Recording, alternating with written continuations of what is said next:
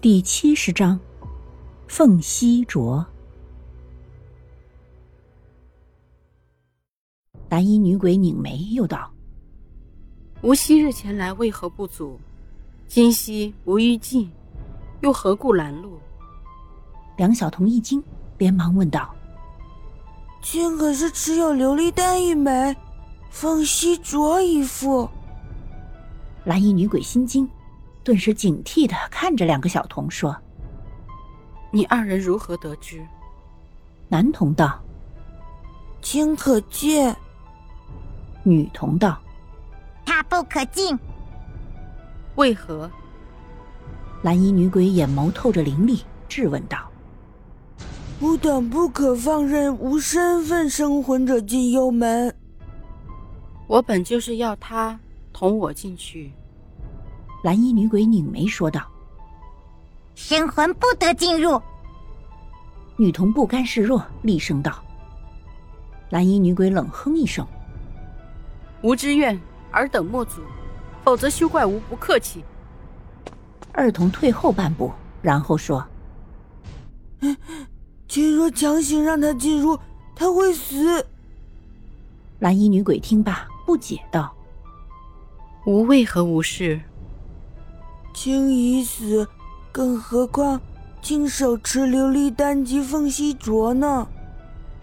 男童道：“如何做方可进入？”可将琉璃丹赠与他，便可保他无忧。女童道：“好，倘若遇到危险，我会给他琉璃丹。现在你们可以让开了。”蓝衣女鬼抬了抬下巴，说道。二童退后，男童却犹豫道：“呃，万事不可随性，请思量。”蓝衣女鬼诧异的反看了一眼男童，然后摇了摇头说：“吾之初本就是他。”男童听罢，叹了一口气，说：“唉，也罢，此事已成定局。”今日便是清日后之节，请进吧。蓝衣女鬼不了解，所以没有在意，拉着蓝冰儿就走进了幽门。进入幽门后，蓝冰儿有些迟疑的看着蓝衣女鬼，然后抬手指了指身后。蓝衣女鬼一笑说：“别担心，虞姬他们不会看见的。”蓝冰儿听后，眼底不禁露出一抹疑惑。蓝衣女鬼实在是太过诡异。走吧，蓝衣女鬼说道。蓝冰儿点了点头，跟着蓝衣女鬼走了进去。蓝冰儿不知道的是，当她走进土洞后，土洞两侧的纸扎小人便自燃，土洞的大门瞬间消失，那移开的树林再次恢复之前的状态。没有人会知道蓝冰儿离开这里。好了。你可以说话了。蓝衣女鬼右手打了一个响指，手中一团幽蓝色的鬼火凭空生出。漆黑色的洞穴在郁郁鬼火下显得格外的阴森恐怖。低沉的声音原本很是温柔，可是，在这样的环境下，竟给人无限恐惧。蓝冰儿开口说：“我刚刚好像听到了风铃发出的声音。”声音的来源，好像就是从你手上的那个手镯发出来的。咦，你能够听出声音的来源是从手镯中传来的？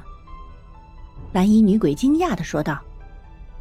蓝冰儿一愣，然后点了点头说：“是啊，我能听得到。怎么啦？难道我不应该听出来风铃的声音是从你手镯中传来的吗？”嗯。也不能这么说了，这个手镯一般人是听不到它传出的声音，除非是有缘之人才可以听到。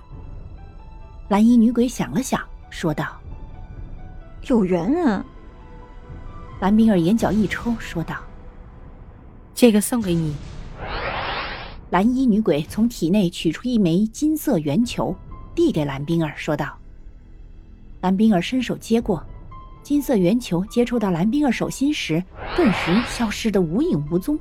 蓝冰儿惊讶的出声：“这是什么？”果然如此。